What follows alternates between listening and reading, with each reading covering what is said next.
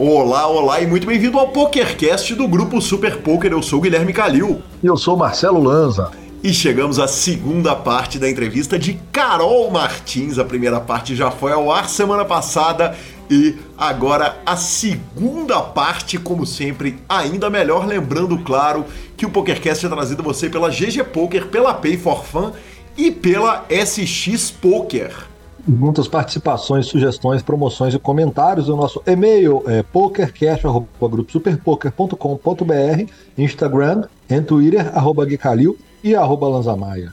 Nosso telefone é 31 97518 9609 para entrar no nosso grupão de WhatsApp ou mandar mensagens de áudio. Aliás, hoje temos mensagens de áudio e professor direto para as notícias. Depois de ser octacampeão do W Cup, bater na trave do. Eu não consigo mais falar. Do nono título. Ele, a máquina, a lenda, o homem, arruma o tetra, o bracelete número 4 de de ah, Eu não consigo falar o nome dele. De Vizielewski. Zivielewski, professor, foi quase, viu, cara? Você só trocou as vogaisinhas ali. Mas o importante é que o homem possui, a partir de agora, quatro braceletes. Claro, todo mundo acompanhou, cara. Que transmissão magnífica que o Alan fez. Que torcida fantástica. E ele vai lá, puxa o bracelete. 368.342 dólares. PLO Championship uh, para 10 mil dólares numa mesa final que contou também com o Renan Bruschi, com o João Simão e deu Yuri, professor. É, é, é, é muito impressionante, né? Recebi uma mensagem de um amigo querido do Rio de Janeiro que já não acompanha tanto o pôquer, que é o Gustavo Oliveira, falando, cara, como tem sorte esse rapaz, né? ele, é, ele é sortudo. Impressionante. Ele é bem sortudo. Cara, e é muito absurdo, né? Porque o número é muito alto, cara. É muito alto. Você vai falar aí o número do Ive do Negriano, cara, é muito alto a quantidade de bracelete que esse menino já tem. Lanzinha, é, é, importante dizer o seguinte: o primeiro bracelete do Yuri é de 2019. Né? Ele ganhou o evento número 51, uh, ah, o 2,500 Omaha High Low, uh, barra 7 Card Stud High Low, uh, um evento mixed.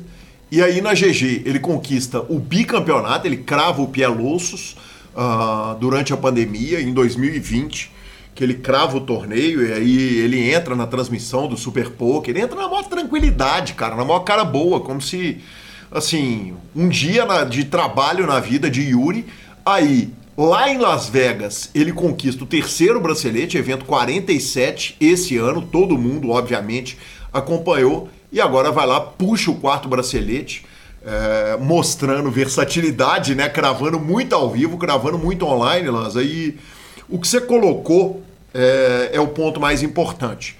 Claro que Phil Helmut tem 17 braceletes, o Doyle tem 10 braceletes, Johnny Chen tem 10 braceletes, mas o primeiro bracelete do Phil Helmut foi em 1989, o primeiro do Doyle foi em 1976, o ano que este que vos fala nasceu, o primeiro bracelete do Johnny Chen em 85, Uh, o Ivy, os braceletes dele vieram depois. Né? Ele começa cravando no ano 2000, mas você está falando de uma diferença de 20 anos aí entre o primeiro bracelete do Phil Ivy e o primeiro bracelete do Yuri, qual, quase 20 anos, né? 19 anos.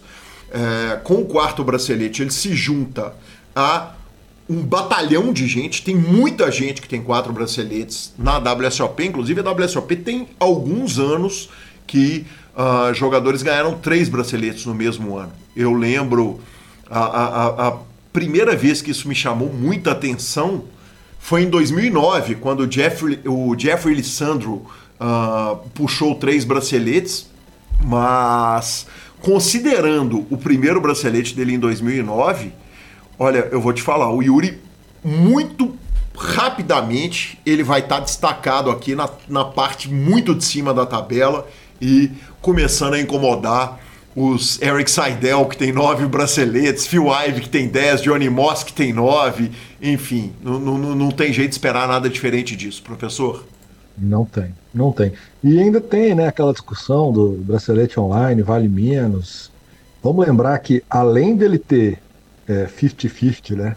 metade no online, metade no live, esse menino, homem, máquina, mito, como é que é? A besta Gênio. enjaulada, gênio, ele ainda fez HU do 50k ao vivo, o torneio mais difícil do mundo e considerado o topo da cadeia alimentar dos torneios de poker. Então, assim, não, não tem como, não, nada que qualquer pessoa falar desabona qualquer coisa que Yuri Martins faz. Inclusive, eu acho que o PokerCast hoje devia chamar Special by Yuri Martins, porque eu já vi a outra pauta aqui e já começou o nome dele, então... Lanzinha, é importante dizer também que o último evento da última WSOP ao vivo, ele pegou heads up. Né? Ele fez um heads up contra um jogador recreativo, acaba perdendo, era uma tormenta daquelas. Mas, então assim, cara, é, é, é inacreditável, é bizarro. No, no momento, a minha torcida é para que ele vá para Bahamas buscar o quinto. Ah, tem chance, né? Chance sempre tem, né? Exatamente, exatamente. É para isso que a gente torce. E claro, a gente pega o voo direto para o W Cup, onde em 24 horas o próprio Yuri fez três vice-campeonatos em 24 horas. A gente tinha dado notícia semana passada que ele tinha puxado o oitavo título de W Cup dele e agora ele faz três heads up em 24 horas. O que não quer dizer que faltou título para o Brasil, né? O Ricardo Rocha, que não é o Lucas Rocha, é o Ricardo, cravou o 39 medium para 54 mil dólares. Breno Dumont, aliás, que está numa fase extraordinária, uh, puxou o 38 low para 32 mil dólares. Aí Igor Leão, campeão do 27 medium, 31 mil dólares. Pabritz puxou o título dele. Eu que estou em negociação para trazer o Pabritz aqui para o PokerCast. Felipe Pantoja cravou o evento 25 high para 67 mil dólares um dia depois deu fechar com o agente dele, agente com todas as aspas, o Lincoln Freitas, que passou aqui pelo PokerCast. Eu tava conversando com o Lincoln falando, cara, já tá convidado, vão trazer o Felipe Pantoja. Falei num dia, ele cravou no outro, zero surpresa, né? Tá todo mundo acostumado com o que o PokerCast faz com a conta dos jogadores e tivemos também vitória de Kelvin Kerber. Isso é porque a gente falou do Yuri, que foram três vice-campeonatos em 24 horas e falando dos títulos ali, porque o resto não dá para falar. Quantidade de zero adicionado na conta da Brasileirada com uma. Foi muito resultado. Você só via pipocando. Segundo, FT, pódio de brasileiro para tudo quanto é lado. Né? Não culpa é nosso mesmo. Não tem o que fazer, -se. Exatamente, professor. E aí, para nossa última notícia, tá chegando o BSOP barra LAPT de Foz. O nosso ouvinte não tá vendo o professor Marcelo, mas você sim. Estou na nossa capital, Belo Horizonte, finalmente. Aqui eu fico por aproximadamente pelo menos 45 dias e uh, tinha muito tempo que eu não ficava sem fazer transmissão. Esse tanto, Lanzinho, vou te falar, tô com saudade, viu? Eu acostumei com aquele ritmo de dia sim, dia não, transmissão e agora tô aqui em Belo Horizonte, tá chegando, tá chegando LAPT, deve ter Enjoy também, imagino que sim, e vamos que vamos. Só lembrando que estarei lá. É oficial, confirmado, eu e o Gabi estaremos no LAPT BSOP Foz do Iguaçu. Aí sim, professor, que homem, que homem. Uh, vamos para a nossa entrevista, mas não sem antes falarmos da Pay for Fun, a sua carteira digital com cartão de crédito pré-pago. Toda semana eu venho aqui falar que a Pay for Fun é o melhor método de pagamento e a SBC Awards reconhece isso também. Afinal de contas, a Pay for Fun está na shortlist de método de pagamento, solução de pagamento do ano e inovação de pagamento do ano da SBC Awards. Todo ano, né, cara? Todas as feiras premiam a Pay for Fun. Afinal de contas, a Pay for Fun tem cartão de crédito pré-pago, é o método perfeito para você botar dinheiro no site, tirar dinheiro do site e claro, a gente fica com a palavra de Rodrigo Garrido. É isso aí, Gui. Então, a Pay é uma carteira eletrônica que qualquer jogador, qualquer pessoa que utilize os sites de poker e os sites de aposta, ele pode centralizar esse valor ali. Ou seja, ele não precisa ficar com o dinheiro preso em um site. Ele simplesmente saca para o cartão, depois manda do cartão para outro site e tem a vantagem que dentro dessa carteira eletrônica ele consegue transferir para um amigo. Ele manda para quem ele quiser esse valor e o amigo deposita depois também para o site que ele quiser. Fica muito fácil você transacionar essa, essa ficha entre os sites e entre as pessoas. Obrigado, Garridão, e recomendamos, claro, nos ajude quando for abrir sua conta na Pay, abra pelo link do PokerCast e vamos para a entrevista de Carol Martins. Existe uma questão de curva de interesse, quer dizer, é, é um jogo que Uh, isso pode soar extremamente estereotipado, eu peço desculpas se soar, mas é um jogo que a agressividade é uma das características mais importantes. É, é, é difícil converter a mulher para o poker? Acho que é difícil porque primeiro que eu acho que existe isso de ai, mas não é para mim ou é um jogo às vezes porque tem dinheiro envolvido. Então, primeira coisa é informar. Eu acho que ainda, mesmo que a gente ache que todo mundo sabe o que é o poker e que o poker é legal no Brasil, que o poker é um jogo que você pode jogar no H2 aqui, né, né na, uh, na Henrique Schalman, que você pode jogar em outros clubes de poker. Primeiro é é informar. Por isso que eu acho tão importante eu ser uma mulher que representa o poker e falo sobre esta parte. Então você entender que sim, porque ainda existem muitos mitos né? E sobre o poker ou sobre jogos, né? Assim, já misturam o poker em outras categorias. Entender que o poker é um jogo estratégico, que o poker é um esporte da mente, que o poker é um o segundo esporte da mente mais complexo depois do xadrez, sabe? Se você entender as nuances do poker, eu acho que primeiro é isso, é falta entendimento sobre o poker no sentido geral. Por que, que a mulher ela acha, então, fala, ah, eu não sou do. Ela vou jogar tranca, vou jogar cacheta, vou jogar não sei o quê, mas poker não, porque envolve dinheiro, né? Uhum. Assiste. Então eu acho que primeiro precisa-se de um entendimento. Depois que existe, eu acho que existe muita curiosidade. Mas mesmo que exista muita curiosidade, parece que a fica ainda esse realmente esse machismo enraizado, que o poker é um jogo de homem, porque os maridos têm o dia do poker, porque o poker começou ali com esses clubes fechados de homens, né, que se jogavam e que mulheres não entravam. Então assim, era culturalmente ele nasceu e cresceu como um jogo majoritariamente masculino, mas para a gente quebrar esses padrões precisa de muita representatividade. Então, eu não acho que é sobre o jogo. Tanto que a gente. Quantas vezes eu já não ouvi, né? Assim, é, eu acho hoje, por exemplo, que meu jogo está muito mais agressivo do que era antigamente, né? É, isso a gente vai aprimorando, a gente vai construindo, né? Também as técnicas e táticas e tal. É, mas hoje em dia eu já escuto, nossa, hoje você está jogando que nem homem. Que nem homem, o que isso significa, né? Não, eu tô jogando que nem eu mesma, que nem. Por que, que mulher não é, sabe? Não, não é que nem homem, né? Isso se ouve direto e as pessoas nem percebem, né? Os, principalmente os homens não percebem.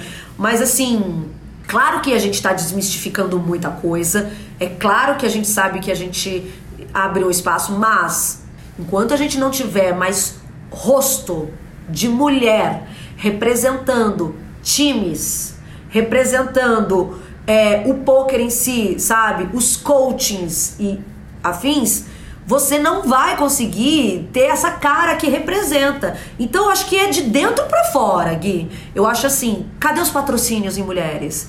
Cadê esses times incentivando essas mulheres a trazer? Tipo, o, o, Poker, o Poker Stars, né?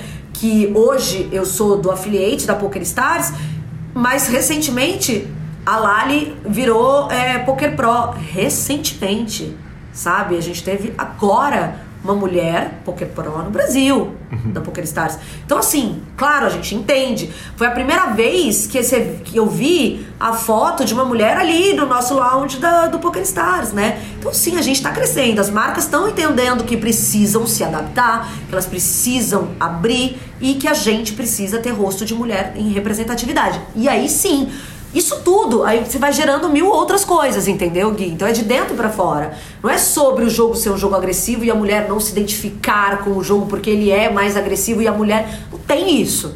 É porque o rosto, os rostos estampados e os estigmas sempre foram de um jogo para homens jogarem. Enquanto você não. Só cortando isso e você abrindo mais isso para um espectro maior, com mulheres inseridas, é que você vai mudar é, essa mentalidade, tanto para os homens quanto para as mulheres. Você incentiva mais, você tem mais conforto. Muita gente fala, ah, os, o ladies, não quero jogar ladies, não sei o que. Gente, mas o ladies é a porta de entrada. Não quer, o ladies não é porque é, as mulheres têm que jogar só o ladies. Não. Os ladies não existem para as mulheres jogarem só o ladies. Pelo amor de Deus, gente, tire isso da cabeça. Então as mulheres jogam ladies e os homens jogam os outros. Não. O ladies é uma porta de entrada para as mulheres jogarem, para elas se sentirem confortáveis com o jogo e aí sim para jogarem outros jogos. Porque ali, querendo ou não, você que não que é mulher sabe o que eu tô falando, mas quem não é, não sabe como é você se sentir muitas vezes a única mulher num salão jogando entendeu?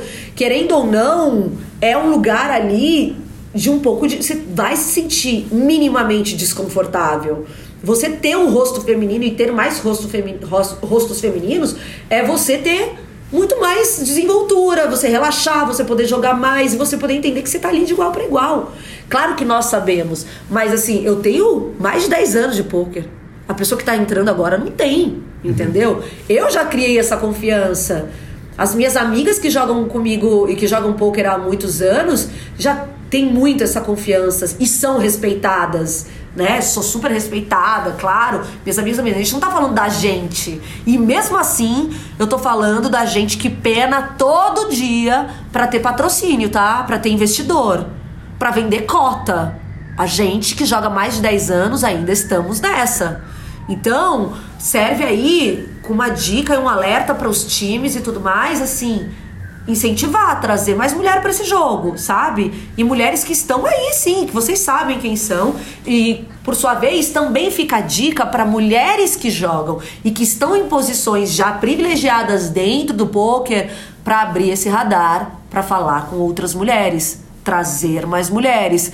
É importante o discurso, é importante. Vocês podem achar chato, gente, ok? Vocês podem ter desligado o podcast, mas é importante, sabe? E enquanto a gente não fizer isso, a gente não vai ter essa mudança. Não vai. Carol, a conversão, ela é. Porque o jogo é encantador, uhum. obviamente, independente de. Né? O jogo é encantador para todos é razoável, quer dizer, quando você senta para conversar com a mulher e gera o interesse, é relativamente. Você consegue arrastar a pessoa, falar, vem pro clube, vem cá que eu vou te mostrar e, e, e trazer. E... Primeiro eu preciso falar sobre o coaching. Faça um coaching comigo. Você não tem interesse de fazer um coaching? Se você gosta, assim, ah, eu quero aprender, muitas falam, quero aprender, quero aprender, mas aí muitas vezes não querem pagar, mas gente, a minha, né, eu tenho que é, monetizar com isso, senão, porque é parte do que eu sou também. O poker, o, o jogador de poker não é também só jogador de poker, ele pode ser jogador de poker, ele é coaching, ele representa pouco, faz mil outras coisas relacionadas ao poker, que eu acho isso também que está crescendo, mas gera interesse gera interesse e aí sim vou fazer um coaching. Meu coaching normalmente dura quatro horas. Ele tá no Hotmart, né? Ele tá no Hotmart. Então se você procurar Carol Martins, Poker, Hotmart, lá tem módulo 1 e módulo 2. Que é até mais barato, obviamente, porque tá lá no Hotmart. Então tem um preço super acessível. Módulo 1 e 2 eu ensino a pessoa a jogar do início até ela sai aprendendo a jogar. Mas se a pessoa quiser ela pode ter um coaching particular comigo ou também ter um coaching, juntar uma turminha e eu uma turma e eu dou o coaching, que é uma a turma normalmente é quatro pessoas para mais, eu dou. E aí ou é particular ou tem no Hotmart. Quem tiver interesse manda DM para mim e que eu dou o coaching. Então se você quer que sua mulher aprenda, que sua amiga aprenda, que alguém que você acha que tem interesse, que aí pode falar comigo, porque assim, e olha, e eu tenho, depois que dou o coaching, o aproveitamento é muito grande. E uhum. isso que eu acho mais legal. É ali que a gente vê que sim, que tem esse mercado. Que sim, que as mulheres se interessam. Mas eu acho que não existe ainda o approach correto, de verdade, para as mulheres. Às vezes eu acho que as mulheres não, não ficam assim. A gente tá falando de pessoas que são assim, que não jogam, né? Porque claro que se falar de gente que convive com gente do poker, gente que sabe do poker, ok, gente, tá mais fácil, né? Mas e gente que nunca ouviu falar, ou gente que nem sabe que eu já eu dou coaching, é, eu dou palestra para empresas assim de TI que tem só mulher, às vezes mulheres, são poucas mulheres aí numa empresa de TI que tem muito mais homens, as mulheres amam, entendeu? Elas querem isso, acham o máximo.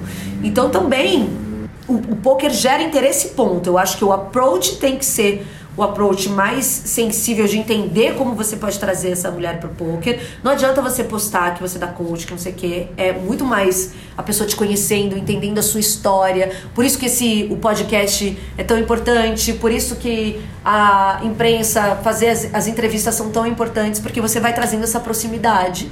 E dessa curiosidade gera interesse. É isso, né? Então assim, a curiosidade gera interesse. Sim. E aí eu acho que a conversão acontece. Sim, super. Carol, é, a gente estava brincando quando essa entrevista nasceu na nossa conversa, é, o tanto que é difícil converter alguém para um grande site de poker. Né? No seu caso, a, a, sua relação é com PokerStars, uhum. mas seja no PokerStars, seja na GG, quer dizer, num, num grande site é muito difícil converter, porque todo mundo que está convertido já tem conta nesses grandes sites. E você tem um poder uma, um, um superpoder que é falar pra gente que não é do poker. Então você tá um dia na Piauí, outro dia na GQ, outro dia no Universal Wall e mais uma entrevista que eu não sei nem se a gente pode falar que você foi sondado agora, que você tá falando para um grande, ou mais um grande meio de mídia. É, essa possibilidade de converter gente que não é pro poker para dentro do poker é, é, é, é um superpoder de fato, né? E eu acho que é isso que faz, de fato, o embaixador do poker, uhum. sabe? Quando a PokerStars me chamou, e eu ainda acho, e fica a dica até pra PokerStars, como marca que tá ali comigo, minha parceira, de aproveitar mais isso, né? Ou das marcas terem embaixadores mesmo, assim. O meu interesse de ser uma embaixadora do poker, além de jogadora, é imenso e sempre foi. E acho que é por isso também que gera essa mídia. E aí, porque eu podia usar os contatos que eu sempre tive para falar da Mox, para falar da Carol escritora, né? Para falar de Jesus, mas por que que eu insisto e falo do poker? Primeiro que é uma logicamente uma paixão, porque eu acho que o poker ainda é uma fonte absolutamente rentável, porque eu acho que gera muito interesse. Então assim, e que depende dessas pessoas novas chegarem, né? Se, no dia que parar de chegar gente nova no poker, não cresce, né? fodeu, né? Com o perdão do palavreado. Não cresce, então sim. Por isso que é, eu até falo assim, o meu interesse ainda, que não é o que eu faço, mas é ter uma representatividade como embaixadora de uma marca grande para falar mais de poker, porque eu acho que é isso que o embaixador faz. Ele falar, ele conseguir levar o poker para quem não é do poker. Você conseguir falar de algo com propriedade para uma massa muito maior, né? E isso é maravilhoso. A gente sair desse espectro de olhar para o micro e olhar para o macro, né? E isso eu sempre quis fazer. Então eu acho que esse interesse ele vem, ele retorna para mim, né? Eu coloco ele para o universo e ele volta para mim, porque é isso que eu quero, né? E eu acho que é isso que eu vim construindo é, as pessoas podem falar, ah, mas a Carol não tem grandes resultados, não tem, não sei lá. E eu realmente não tenho mesmo, eu acho. Assim, eu sou uma jogadora que eu acho que também eu poderia, talvez, o dia que eu me dedicar 100% ao poker, os resultados maiores virão. Mas eu acho também que eu estou fo realmente focada no poker agora, daqui para frente. Mas se é um nome que as pessoas possam conhecer, se o meu nome for um nome que as pessoas possam conhecer, é como uma grande representante feminina do poker né, sobre o que é o poker, da comunidade do poker, né, do esporte, de trazer isso e levar isso para grande mídia. Eu vou chegar lá, vocês vão entender ainda, porque o meu projeto para isso, para aumentar essa visibilidade do poker, que seja através de mim, e mas que através de mim eu consiga abrir para outras mulheres e outras pessoas também que ainda tem, então isso vai ser minha maior realização. Então eu acho realmente que esse é o papel do embaixador é você levar o poker para quem não conhece ainda, porque para quem conhece está feito o trabalho. Perfeito. E qual o tamanho do cuidado que tem que ter na hora que você está falando? Porque a gente passou, melhorou muito. Uhum. Ah, eu estou na mídia de poker desde 2008 e eu lembro de, do Federal dando uma entrevista para Veja e falava uma coisa e na hora que ia sair a matéria era um desastre nuclear. A gente olhava e falava: Não, mano, você não entendeu nada do que foi dito durante três horas de entrevista para escrever poucas linhas cheias de estereótipo. Uh, tem que se tomar um cuidado enorme para, primeiro, quebrar o estereótipo e, segundo, para mostrar a realidade do poker? Sim, tem que ter um cuidado imenso. Eu lembro que no começo, inclusive, quando eu ia dar, eu fui dar uma entrevista para Globo, eu tive até uma reunião com o Federal, com o Elton, tudo, a gente sentou todo mundo pra gente entender como que seria a melhor abordagem. A gente tinha isso, né? Porque aí eu, hoje em dia, eu acho que depois de muito mais tempo eu entendo também essa propriedade que tá ali, a responsabilidade está na minha mão, querendo ou não. Sim. Porque é, tudo bem, você pode ser um jogador de pôquer muito é, é, muito bom e muito rentável, mas não ter tanta mídia. Você pode ser um jogador de pôquer que tem mídia e que tem resultado. Você pode ser um jogador de pôquer que tem muita mídia, sabe? E tem diversas nuances do jogador eu, a, a, mídia espontânea que chega até mim é muito grande, então a responsabilidade, por sua vez, é muito grande. Mas ao entender o que o poker é e o que ele representa, eu acho que flui muito bem hoje, com muita segurança. Mas sim, com muito cuidado ainda. Eu acho que hoje está muito melhor, né? Muito melhor mesmo. É, mas ainda a gente sabe que não é todo mundo. A gente tem que pensar sempre num grande público, né? no grande público, a massa ainda não é uma pessoa, não é, é entendedora do que é o poker, do que o poker representa. Então, sim, todo mundo que vai, por isso que eu falo, todo mundo que for dar uma entrevista sobre o que é jogador de poker e que vai falar do poker tem que ter bastante cuidado e para falar exatamente o que, que ele é, o que, que ele representa e sim esclarecer tudo da melhor forma possível, né? Mas, Porque teu olhar, teu olhar do jornalista que não entende muitas vezes, não entende nada de poker e que está te entrevistando, né, é, é, é, bem natural que a manchete que ele vai lançar seja a Carol é uma jogadora de poker que lhe é a veia do pescoço de um homem pulsando. Né? Essa é a manchete. Eles, eles, amam. Foi isso que aconteceu no Exatamente. UOL, né? Essa é a manchete. Só que é o seguinte, ela não é uma pessoa que lê o pescoço do homem pulsando. Se, se uma jogadora de poker menos experiente pegar o par de asa, a veia do pescoço dela vai pulsar e você vai lê-la da ler, mesma forma. Né? Exatamente. Né? Você vai ler... Não é só isso. Você tá lendo o que pode ser verdade e o que pode ser mentira, né? Não Sim. necessariamente aquilo é uma verdade ou uma mentira. Sim, é claro, não é só isso, mas é lógico que a gente sabe que as manchetes, elas vão colocar aquilo que vai chamar mais atenção, né? Mas o importante é que o seu conteúdo da sua entrevista, da sua matéria, ele seja relevante e que, e que em todos os momentos você vai falar sobre aquilo que é o poker. Toda matéria, toda entrevista que eu dou, eu vou falar sobre o que é o poker, o que ele representa, o que é o poker para mim, o que ele representa para mim, sobre legalidade, sobre tudo. Tipo, mas eu acho assim, o fato das pessoas ainda terem dúvidas sobre legalidade ou não, de novo, representatividade. A gente tem que colocar mais cara. Tem que ter mais anúncio, tem que ter mais marketing, tem que ter mais coisa. Então, assim, porque as pessoas confundirem tudo, aí confundir o site, por exemplo, o site de poker com o site de, de aposta, com o site de cassino, com o site aí, né? Tem essa mistura toda, você poder separar, falar, não, pega o poker, o poker você pega aqui, você tira desse contexto, o poker é isso. Entendeu? Você tem que falar. Não adianta achar que a pessoa sabe. A pessoa não sabe. Você tem que falar. É importante dizer, entendeu? É muito importante dizer. Mas, mesmo que a manchete da capa do UOL seja essa, que bom que eles têm interesse em me entrevistar e que bom que ali, nessa entrevista, a pessoa vai ler e ela vai ter o conteúdo que interessa, que é sobre o que é o poker, né? E a gente precisa do clique também, né? Claro. a gente precisa desse clique, afinal de contas. Exato, só também é isso que vai dar o clique, né? Mas sendo um clique interessante, né? Eu acho que é importante não distorcer, né? É, o que a gente quer dizer. Tipo, mulheres sejam mais unidas. Isso não quer dizer que eu ache que elas não são, mas eu acho que a gente ainda tem um caminho muito longo a percorrer vai falar, ah, é, ela tá dizendo talvez que o poker é machista, assim, só isso. Não, não é essa o espectro, não é essa nuance. A gente já melhorou muito, mas ainda existe, não adianta você dizer que não tem. Ainda tem. Então é tudo que a gente precisa melhorar. Claro que a pessoa pode pensar o que ela quiser de uma entrevista ou de uma. Mas assim, o mais importante tem que estar tá ali. O mais importante que é que é a entidade poker, né? Que é aquilo que é os o supremo de tudo é o poker. O que o poker é, que é o, esporte da mente, um dos esportes, que é o esporte da mente que mais cresce no mundo. Não tem, não tem. E assim, e isso que a gente tem que entender como um, tudo, como mercado, como representatividade, como mídia, como tudo. A gente ainda não entendeu isso. Não entendeu.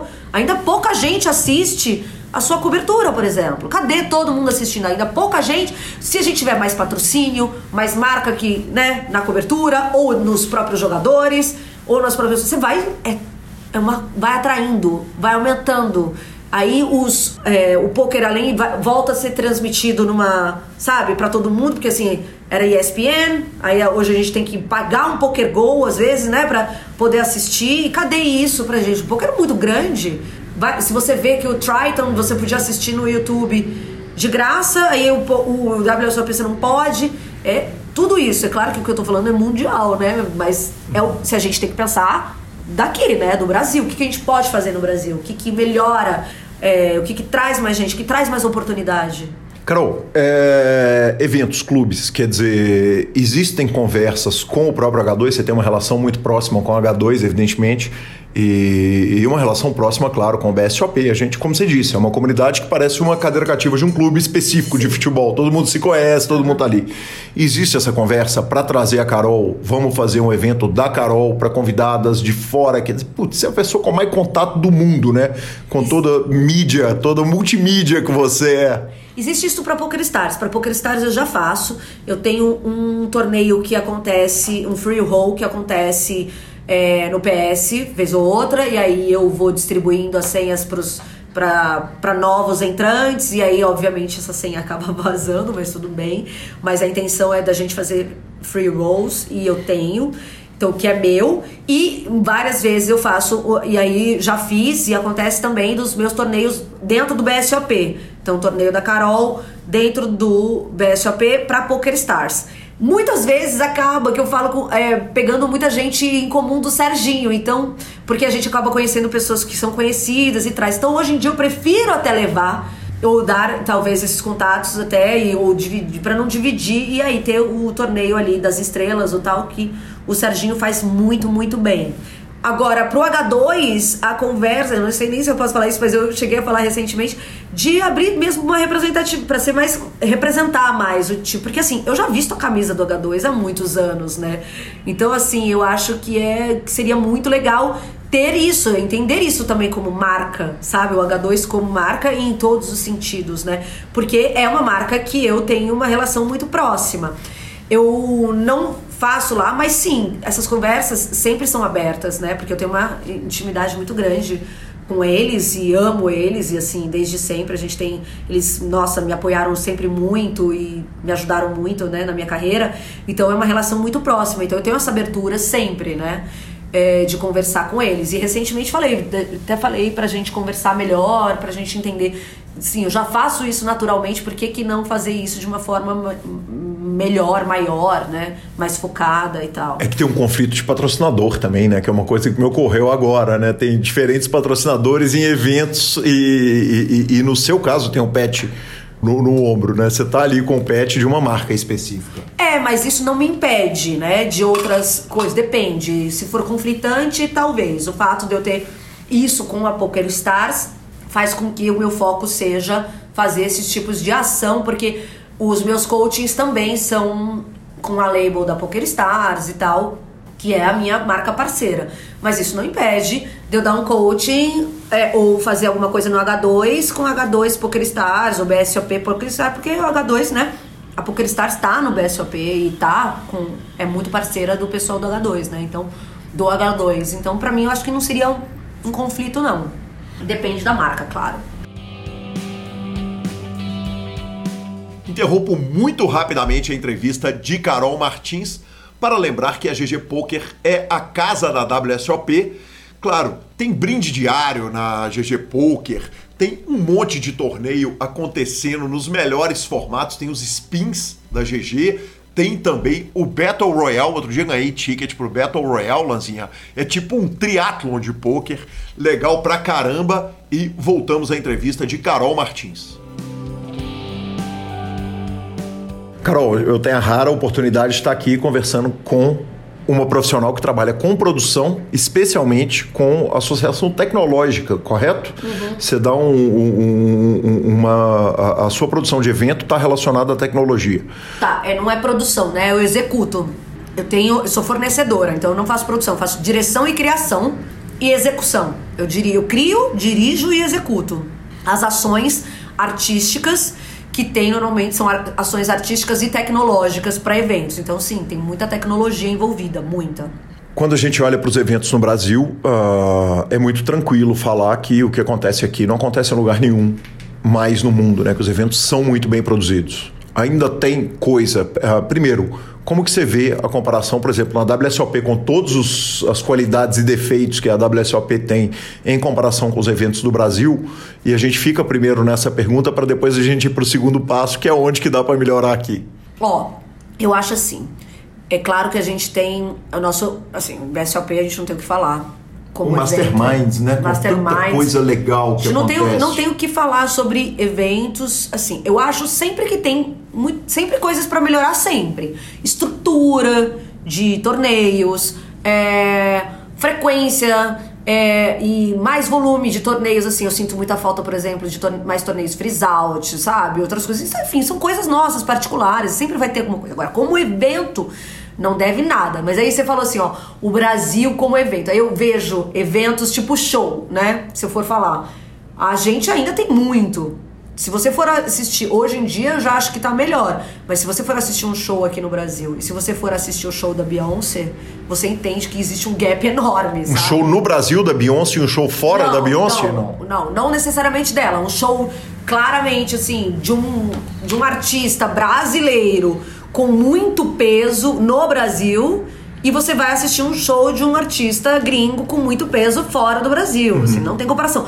Quando eles trazem o show, eles trazem o show como ele é, como ele é feito, né? Mas assim, os nossos LEDs eles ainda estão aquém. A gente tem que mandar trazer LED é, translúcido de fora, não tem o suficiente, não tem ainda equipamento suficiente para atender. É, se você quer fazer um show megalomaníaco grande, com muito dinheiro, muito foda aqui, você tem que trazer ainda muita coisa de fora. Entendeu? Ainda tem que trazer muita coisa de fora. Mas, se você for comparar que eu fui fazer evento na Itália, na Europa e tal, assim, a Europa já tá muito atrasada. Então, assim, para Estados Unidos e Alemanha e tal. Atrasado gente... em comparação com o Brasil? Com o Brasil, com o Brasil. Sim, a gente tá aqui, assim, anos luz, se a gente for falar de Europa. Mas, assim, claro que alguns lugares da Europa não. A gente não tá... Se você for falar da Alemanha e tal, aí não, eles têm bastante. Mas, assim, alguns lugares da Europa ainda estão muito aquém. Mas, se a gente for fazer comparativos, a gente ainda tem muito chão né, para chegar nesses big shows assim que existe. Claro que tem o LED incrível dos sertanejos, eles têm não sei o que incrível, tem. Mas se você for fora do Brasil, ainda você vai ficar passado, você vai ficar embasbacado. Caramba, caramba, dá para fazer isso, tem isso. Então, pensando nisso, a gente sempre pensa que dá para fazer mais coisa, né? Sempre dá para fazer mais coisa. É, eu olhei, por exemplo, o Triton e eu vi que era um evento que era menor, Achei incrível. Mas assim, você viu a quantidade de LED que eles tinham lá, de comunicação visual que eles têm lá, incrível. E eles tinham os narradores ali de uma forma muito interessante, que eu achei que a gente muito podia trazer isso pro, pros eventos do Brasil. Eles tinham ali, tipo, um lugar que eles gravavam os narradores falando como se eles estivessem falando de um Super Bowl sabe? Uhum. Então você via lá a Maria Hall, né, e o, o outro narrador, desculpa, esqueci o nome, mas eles estavam ali debatendo, eles ouvia a voz deles, e quando cortava, cortava, tipo transmissão de Oscar, corta para quem, quem, tá, quem tá narrando, fala um pouco. Então você vê os apresentadores, então você tá dando visibilidade para quem apresenta, né? Você tá dando visibilidade também pro. E você tá trazendo um formato de evento que é muito interessante. E ali passando full time no YouTube. Então eu acho isso muito, muito bom. Acho que o que eu faria agora, acho que para isso, o que a gente poderia melhorar, talvez, acho que seria isso. Acho que ainda cabe trazer mais comunicação visual de uma forma um pouco mais tecnológica em algumas coisas, claro que aos, ao, aos poucos, né? Trazer isso. E também fazer esse tipo de, de formato, assim, onde você consegue ter mais acesso e, ver, e visualizar mais esses comentaristas então acho que pode ser interessante transformar dar esse peso maior pro próprio evento né você traz você, você olha quando você olha o Triton você fala caramba que incrível esse evento e é gente que não está no evento é isso que eu quero dizer uhum. né porque você está no BSOP, você sabe que ele é incrível, que você está lá, você está vendo, você está sentindo, você vê a estrutura muito foda, maravilhosa. Mas e quem está de fora? Como trazer essa sensação de que aquele evento é incrível para quem tá fora, que é tudo isso que a gente tá falando aqui, Gui. Né? Para quem não tá lá no poker, para quem não tá lá jogando, vai lá e clica e vê e fala: "Caramba, que incrível, quero ir lá, quero jogar, quero aprender", enfim. Tem como laçar um cara de fora do poker para transmissão? Porque é difícil pra caramba, né? A gente normalmente está ali falando para quem já está convertido, mas uhum. pra gente, quer dizer, para o nosso trabalho de mídia social do poker, e isso é uma, uma dificuldade porque é o seguinte, por um lado você tem que dar uma informação que é super completa. Então não adianta a gente estar tá com uma equipe em Barcelona ou estar tá com uma equipe em Las Vegas que não está trazendo todos os resultados. Ao mesmo tempo, isso fica um volume Insano. Insano uhum. para quem é um recreativo que vai olhar no, na, no quarto story que ele passar ali e tem a terceira colocação de alguém no high roller de 10k, ele fala: ah, para mim deu. Uhum. Não é isso que eu quero. Quer dizer, existe, você consegue enxergar uh, com, com, toda a sua experiência no, no, na, na, questão visual, nessa questão toda, uma forma de, de, de conseguir, dentro da própria mídia do poker, trazer essa, essa visão, talvez que seja mais light exatamente para fazer essa conversão? É, eu acho que, assim, é sempre é um que vai. O interesse vai acabar gerando. Ah, se eu tenho alguém que eu conheço que tá jogando, né? Ou se tem algum parente, ou se tem alguma coisa, aí eu vou lá e vou ligar, né? Pra ver. Ou se eu já tenho algum mínimo interesse pelo poker, eu vou lá ver. Mas eu acho que, assim, é trabalho de marketing isso, não tem jeito. A gente tem que fazer. É, quanto mais marketing, mais vão visualizar e mais vão ter interesse, mais gente vai entrar, vai ver que é legal. É claro, é muito técnico é muito didático, mas é por isso que eu, assim, a gente, quando você vem da televisão também, você tem essa, essa noção de, sabe, do show em si, a, a transmissão, ela, se você mostra mais, os, é, vocês já aparecem, mas assim, a, você ter mais foco nisso, colocar ali, centralizar mais nesses apresentadores, você transformar um pouco mais numa linguagem televisiva, né, disso que sempre teve, mas você ter isso como um formato geral para sempre, sabe? É a entrevista do cara que saiu da mesa, como ele tá. É, é a entrevista com esse cara, ou mesmo quando não tá. Tem isso que você faz, que é o PokerCast, né? Que é tipo, tá, você não tá fazendo o seu trabalho só quando a gente tá jogando. Você também quer saber quem são essas pessoas, levar para essas pessoas, quem são esses jogadores, quem são as pessoas que representam o poker de uma forma geral. Mas eu acho que é ter essa linguagem um pouco mais televisiva. E eu acho que isso gera mais interesse. Mas eu acho que não há nada como marketing. Não tem como a gente. É, tem que ter, tem que ter marketing, tem que colocar ali é, o seu anúncio, tem que colocar sua cara, tem que dar sua entrevista, tem que fazer essas coisas para chegar num grande público, porque é muito difícil, né, ainda. Assim, ainda mais a gente que é um país que não tem cassino, que não tem não sei o quê, que aí não tem o jogo, que onde que joga, o que que faz. Mas aí também se tivesse cassino, mas aí, ah, é um jogo de azar. Então é tudo um confuso ainda, né? Então, assim, é, eu acho que a gente tá muito próximo, muito perto de dar essa grande virada, sabe? Que eu acho assim, eu ainda acredito que a gente vai ter cassino em breve no Brasil. Acho que muita coisa pode. Aí eu acho que intuitivamente, assim, a mídia aumenta em outros sentidos, infelizmente. Porque assim, você pegar uma coisa que é o poker, que é isolada, e você fazer um marketing do poker, tem que ser as grandes marcas, né? Você só vê o quê? Você vê propaganda da Poker Stars eu não lembro de ter visto propaganda da GG, por exemplo, em televisão aberta e tal. Você já vê da Poker Stars em muito pouco, né? Uhum. Então, assim, é porque parece que o poker é alimentado do próprio poker, né? Da própria comunidade, do das pessoas, assim. Mas se a gente pensar nisso de crescimento e olhar de trazer outras pessoas, a gente tem que pensar maior. Eu acho que é isso que está faltando, das marcas no geral. A minha resposta, eu acho que parece que está indo sempre, né? Tá indo para o mesmo lugar, mas eu acho que a gente não tem escape, Gui. Porque quem vai ver poker é quem? Quem joga ainda. Ou quem tem algum filho, um parente, um alguém, sei lá, que junta pra ver, né? Mas é isso. Nos primeiros anos do PokerCast, eu fiz uma entrevista com o Fábio Freitas, que é um jogador recreativo, obviamente seu rival em altos torneios high roller, porque é um jogador regular de high roller. E o grande incômodo que eu tinha com ele, que a, com o poker, na época que eu tratei com ele, era a questão estética. Ainda tinha aquela estética bling, com muito dourado, com muito uma coisa meio brega estereótipo de Vegas antiga. Uhum. E a minha sensação é que teve uma melhora gigante disso com o passar dos anos, que o, o, o poker hoje é esteticamente muito mais agradável do que era há 10 anos, quando a gente estava lá começando a, a, a empurrar essa. a construir isso. A, a sensação, você compartilha dela, você vê Cara, dentro da estética? Amo a estética do poker. Eu acho uma cafonice maravilhosa. Assim, mas é que eu tenho essa, essa licença poética de achar coisas.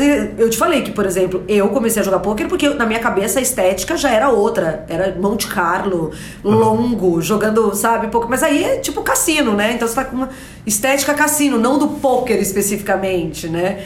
Então eu falava, mas achava sexy, sempre achei sexy. É, mas aí depois eu acho, achei que realmente sim, tinha essa cafonice toda do poker que eu achava interessante, que eu consigo ver, porque tem muita gente, por exemplo, que fala, gente, Vegas, né? Vegas é cafona, mas Vegas é o máximo, mas tem gente que acha cafona e vai achar para sempre, né? Então, mas é uma cafonice maravilhosa, né?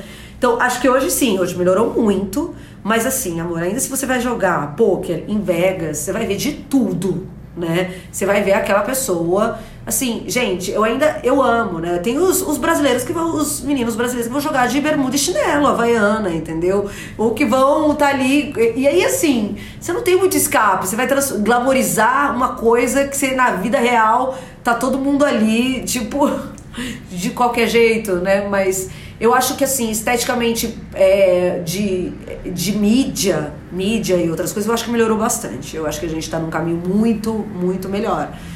Mas eu ainda acho que dá pra melhorar. Dá pra melhorar. dá pra melhorar.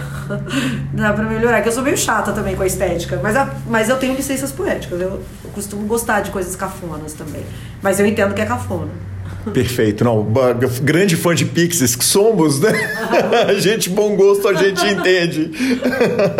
Maravilhoso, Carol, sensacional. Ah, a gente vai caminhando para a parte final da entrevista. Eu não podia não perguntar a respeito da questão de filmes, séries e todas as coisas que se apresenta relacionados a isso, né? A gente estava falando a respeito do tanto que você é ocupada em uma das entrevistas que você deu. Você estava falando o seguinte: apesar de todos os trilhões de coisas que acontecem na minha vida, eu sou uma apaixonada com cinema, com filme e uh, você acabou criando um canal que é o seu próprio Instagram para falar de séries, para comentar Golden Globe Oscar e etc. E aí? Como se eu já não tivesse nada para fazer, né? Que eu, assim, eu sou uma cinéfila e eu, eu chamo de, eu inventei o ter seréfila, porque eu consumo muita seréfila. é muito bom. eu levei um tempo para registrar aqui o que, que é seréfila. Inventei o termo porque é isso, assim, eu sou uma consumidora assídua de filmes e séries, assim, eu amo, amo. E assim, é a atriz que tá ali, né? Aquela atriz de stand-by. Aí você tá ali, uma atriz de stand-by é um perigo, né?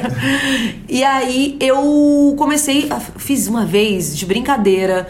Eu tava vendo um Oscar e aí eu comecei a gravar nos stories, assim, eu falando e comentando, né? Desde o, sei lá, do Botox da Nicole Kidman até o filme eu indicado a melhor roteiro adaptado e os outros filmes que ele foi indicado. Então, tinha informações desde as mais é, realmente é, significativas até as mais fúteis, né? Então, assim, que é meu jeito. É, eu sou high-low, né? Tipo, pra mim, assim, eu tô ali comendo fast food, tô comendo coisa boa, tô ali um dia de moletom, você vai ver, assim, um dia eu tô de moletom e boné no clube, outro dia eu tô de terno, outro dia eu tô de vestido, outro dia eu tô maquiada de batom, de tudo, assim.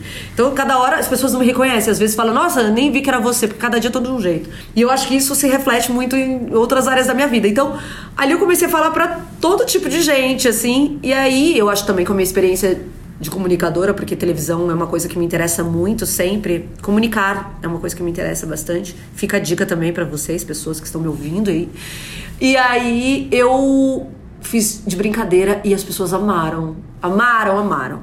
Aí eu falei, gente, mas da onde? Aí depois eu fiz uma segunda vez, acho que de um do, do Globo de Ouro, aí eu percebi que meus stories, assim, tipo, dobravam as visualizações, as pessoas começaram a dar muito reply, amar, amar, amar. Bom, no fim das contas virou uma brincadeira séria, então eu acabo fazendo as coberturas, principalmente do Oscar, do Globo de Ouro e do Emmy. É, o M que, essa, que dessa vez foi adiado, né? Foi para janeiro, porque teve uma greve dos roteiristas agora, então seríssima, então ele era para acontecer dia 18 de setembro e normalmente é setembro que acontece, agora vai ser em janeiro. Então desses três eu acabo fazendo. E aí assim, hoje em dia eu já estudo, né? Já, aí sim, eu vejo todos os filmes. Aí me chamaram para participar ali na Academia é, Brasileira de Cinema. É, para dar uma é, para fazer um talk junto com outros jornalistas de cinema e aí eu falo gente meu Deus do céu mas é uma paixão que é uma paixão séria né? Então eu procuro entender, estudar bastante. Então todas as vezes que eu vou apresentar, eu já tenho também minhas opiniões. E eu faço isso de uma forma também leve e brincalhona, porque eu faço dos estúdios da minha casa, né? Eu, eu mesma, eu e Clarice, minha cachorra, que várias vezes invade o nosso, nosso estúdio. Mas é uma coisa que eu faço em casa que eu amo fazer e que virou uma coisa ótima. Todo mundo ama. Quem me segue, até pessoas que não me seguiam começam a ver e tal. Então virou algo muito legal. Amo fazer. E é algo que eu faço naturalmente também porque eu adoro, né? Eu sou apaixonada por cinema e série, então acaba acontecendo. Então, fora isso, tem isso também. Maravilhoso, maravilhoso te vendo das poucas vezes que a gente se encontrou, uh, tem muita hora de agulha, de estúdio de tatuagem aí nesse corpo. Daqui eu vejo um as de copas e um as de espadas. Quantas tatuagens de poker mais nós temos ou são só, são só Não, essas? Eu tenho, eu tenho esse par de ases aqui que são da, que é o do pulso, que foi uma das primeiras tatuagens que eu fiz. E eu tenho essa, que é esse coração, que também tem um par de as. Aqui, ó, tem um asa aqui uma, e um asa aqui. Também é um par de asas, só que são os ases pretos, né? Uhum. Eu tenho uma coisa com as de espadas, obviamente, eu não sou boba nem nada. Mas aí no pulso é o as de copas e de espadas e no, no braço o as de paus e de espadas também. Mas eu quero fazer mais de pôquer. Quero fazer mais. Essa aí eu tenho uma caneta, né, de escritora, eu tenho uma essa minha uma carta de tarô, que é uma carta favorita do tarô. Aí eu tenho uma dos Beatles, que é Strawberry Fields Forever. Aí tenho a minha música favorita da vida, da minha banda favorita, que é o Depeche, uhum. que é Enjoy the Silence. E aí aqui eu tenho um shibari também, que eu tenho muita... Tenho fetiches e afins, isso é uma outra história, uma outra pauta. E é isso. Coragem, porque né, a gente precisa. Tenho tatuado aqui para eu ver todos os dias, todas as horas que eu tô jogando, fica bem no pulso para eu olhar e ter coragem. Essa é a mais de cadeia que eu tenho, assim, mas eu amo ela, sabe? que demais. Carol, que prazer te receber aqui no PokerCast, que conversa boa, que honra. Amém. E muito obrigado por ter aceito o convite e ter feito pessoalmente, foi mais incrível ainda. Ah, muito obrigada, Gui. Eu amei, amei. Eu falei um monte, gente. Eu sei que eu falei um monte, mas eu sou assim. É um prazer sempre falar sobre poker e estar tá com você, que você é incrível, Gui. Eu amei te conhecer cada dia mais. Você, assim uma pessoa maravilhosa. Um prazer imenso. Sempre que você me chamar para qualquer coisa, eu estarei. Muito obrigado, é uma honra e certamente vamos fazer muita coisa junto. Obrigado. Obrigada. Professor Marcelo Lanza, que mulher fantástica que conversa nota 10 com Carol Martins.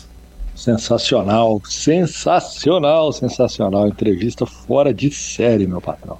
Lanzinha, e da semana que vem já está gravada. Finalmente consegui trazer Vinícius Ganso para falar sobre como ganhar, como bater nos jogos, nos aplicativos. Ele tem um time só de aplicativo e uh, um time que está brilhando, está matando o Simba. E semana que vem Entrevista fantástica com este homem fantástico. Claro, vamos para a nossa sessão de redes sociais, mas não sem antes falarmos da SX Poker.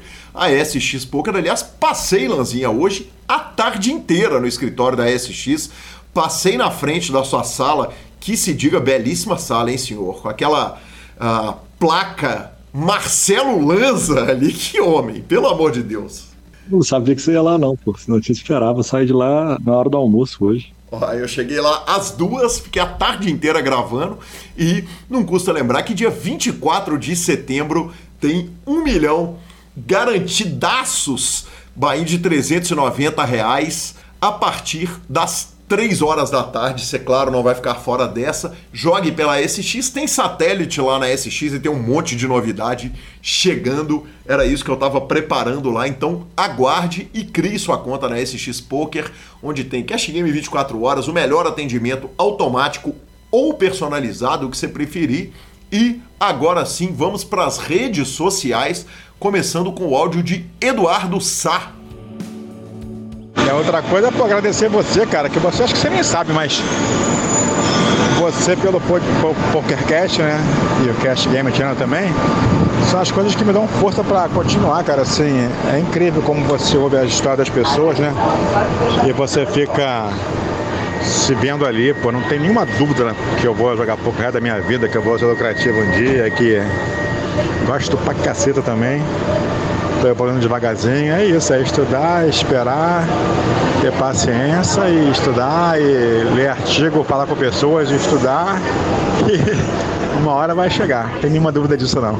Essa força que eu tenho, cara, todo dia é de ver essas histórias que vocês falam aí e é muito maneira a forma que vocês abordam as histórias. Valeu, parabéns e obrigado. Muito obrigado, meu amigo maratonista Eduardo Sá, que tá lá estudando Pialou, logo logo vai se dedicar a times, professor, e vai voar nesse jogo. Eu que tenho tanto prazer de discutir jogo e vida com esse homem fantástico e tivemos cravada de Sr. Hit, Lanzinha, aí o rabo balançou o cachorro. Oh. Senhor Hit crava no mesmo dia que Yuri, que Yuri Nerdguy. Eu não vou tentar o de Zé Elétrico de novo. Agora faz, saiu. Tá? Saiu, saiu! Que homem maravilhoso! Saiu, rapaz. Agora saiu. Quando eu não tava esperando, saiu. Aí é loucura, hein? Maravilhoso.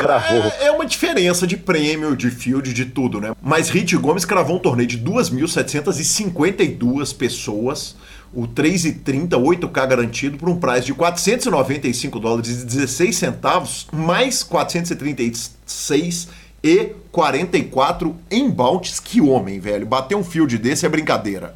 Que homem maravilhoso, Eric Gomes. E é a vantagem, né, Lanzinha, de estar no grupão do PokerCast. Você faz uma cravada gigante, você tem com quem comemorar, né? Exatamente. Saindo, inclusive, sai no programa. Maravilhoso. Não na sessão de notícias, mas pelo menos nas redes sociais. Exatamente. Bora de finalização? Vambora de finalização do superpoker.com.br. É mais que poker, é super poker. Na aba de clubes, a guia de clubes onde jogar agenda diária de torneios. No YouTube, as melhores transmissões, análises técnicas, um monte de coisa. Também na Twitch do grupo Super Poker. Trabalho que o Alan tá fazendo tá fantástico. E mibilisca.com, cobertura mal mal de torneios pelo Brasil e pelo mundo. Dica cultural. Lanzinha, terminei The Bear. Eu falei que eu tinha começado a assistir e que ia vindo maravilhosa. Cara, eu terminei e. Cara, primeiro, a, a temporada 1 tem um episódio, salvo engano, 7, que ele é filmado em plano sequência, assim, um take só, e que eu acho o melhor episódio de séries de todos os tempos, na minha humilde opinião, e na minha limitada opinião, porque eu não sou um grande cara de séries, né? Mas, agora vai, eu. Vai lá, vai. Lá vai, lá vai, tá melhorando, tá melhorando. E agora eu assisti a temporada 2, tem na temporada 2 também um episódio que você fica pregado na cadeira, ele não é em plano sequência, mas é aqueles episódios que você fica assim, sem ar, torcendo para ele acabar rápido. E o season finale é assim que fala, professor? Season finale. Obrigado.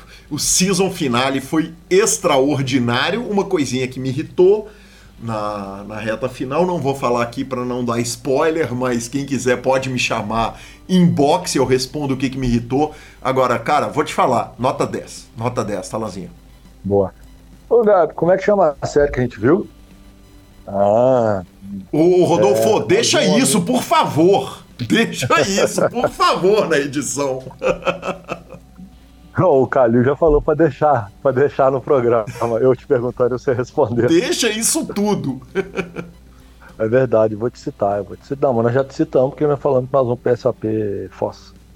Falei só a Gabriela Belisário, vou falar agora. Então é o seguinte, eu assisti uma série essa semana, uma minissérie com a doutora, com dona Gabriela Belisário Lanza, é assim que fala? Ah, esqueci o nome. De novo. Não Fale com Estranhos. É uma série da Netflix em oito episódios, gravado nos arredores de Londres, é, policial. Cara, que série boa, cara. Que minissérie boa. É, minisséries, assim, ou elas, elas costumam ser muito boas ou, ou, ruins, né? Porque não tem tempo dos caras melhorarem muito, não. São oito episódios, o negócio tem que ter começo, meio e fim, acabou. E, cara, muito bem filmado, muito bem feito. Um enredo, assim, que você acha que, pô, cara, bom, bom. Daquela que você matar em um dia e meio desse tipo. Essa eu recomendo. Maravilhoso, professor. Qual que é o canal? Flag. E os episódios são de uma hora ou meia hora? São 40 minutos. Maravilhoso. 40 minutos. Pensarei no caso. Pensarei no caso. arroba Gui Calil, arroba Lanzavaia são os nossos Instagrams e Twitters. Lembrando que o PokerCast é trazido a você pela SX Poker, pela Pay for Fun e pela GG Poker, estamos no Spotify, Deezer, YouTube, Amazon Music, Podcast Players. Nos indique, nos dê cinco estrelas, especialmente no Spotify e no iTunes. E a edição é do fantástico Rodolfo Vidal. Um grande abraço a todos e até a próxima semana. Valeu!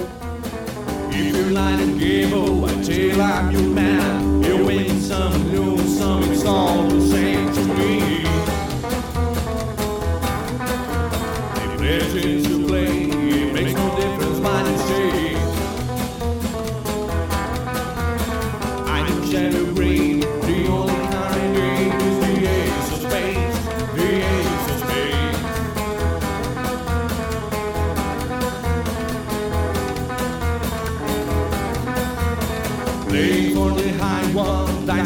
andavam